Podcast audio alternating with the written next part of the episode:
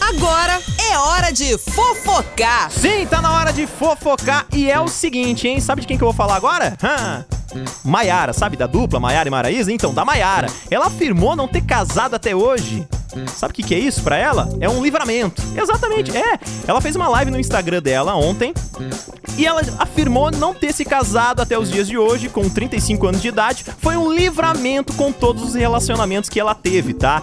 Nos últimos anos, a cantora ela viveu um namoro de idas e voltas com o Fernando, sabe da dupla lá do Sorocaba? É, exatamente. E ela falou o seguinte, ó, eu quero avisar, com 35 anos, com todos os anos que passaram na minha vida, se a gente não casou, ó, foi um livramento, viu?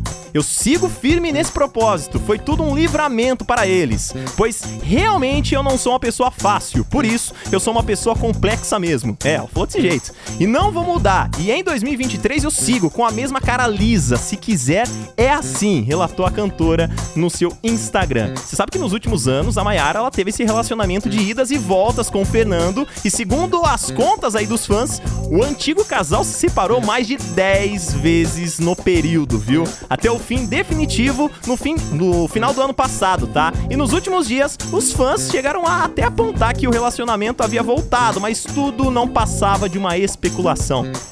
Ê, Mayara, ainda bem que você já admitiu, já que você é uma pessoa difícil, né, Mayara? É isso então, né? Fofocar. Nativa.